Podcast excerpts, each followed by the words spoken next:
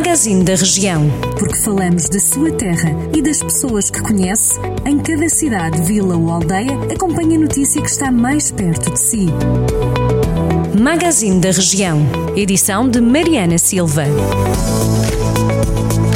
Abrimos a edição desta quinta-feira, 10 de setembro, do Magazine da Região, com Tondela, que vai assinalar o feriado municipal com olhos no futuro. Tondela Futuro Hoje, todos os dias, é o mote para as comemorações do Dia do Município, que se assinala no próximo dia 16 de setembro. Uma programação que surge como uma alternativa à Feira Industrial e Comercial de Tondela, a FICTON, que este ano não se pode realizar devido à pandemia de Covid-19.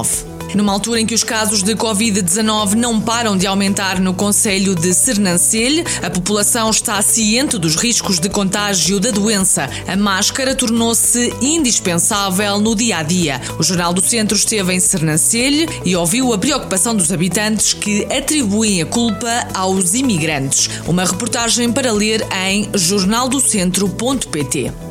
Vila Nova de Paiva quer ser a capital do fotovoltaico. A autarquia está a negociar com empresas e quer ser o maior centro de produção do país. Um anúncio feito pelo presidente da Câmara, José Morgado, no espaço Atualidade do Jornal do Centro, para ver, ler e ouvir. Algumas quintas do Douro optaram por suspender os programas turísticos de vindima devido à pandemia e com o cancelamento do corte de uvas nas vinhas e das lagaradas, a experiência desta azáfama duriense faz-se mais à distância. Por estes dias, as vinhas do Douro enchem-se de trabalhadores e a região de turistas. Na quinta do Popa, Vanessa Ferreira prefere falar em adiamento das novidades que estavam a ser preparadas para esta vindima na unidade de enoturismo local localizada em Tabuaço. Já foi inaugurada pela Câmara de Tarouca a nova sede do Julgado de Paz Conselhio, que passará a funcionar no edifício da antiga escola primária do Plano Centenário, marcando o arranque do novo ano judicial naquela vila.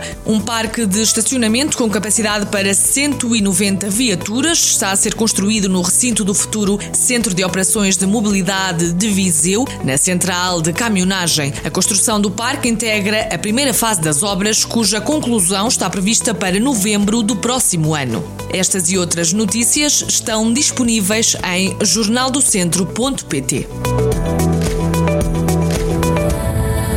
Jornal do Centro, a rádio que liga a região.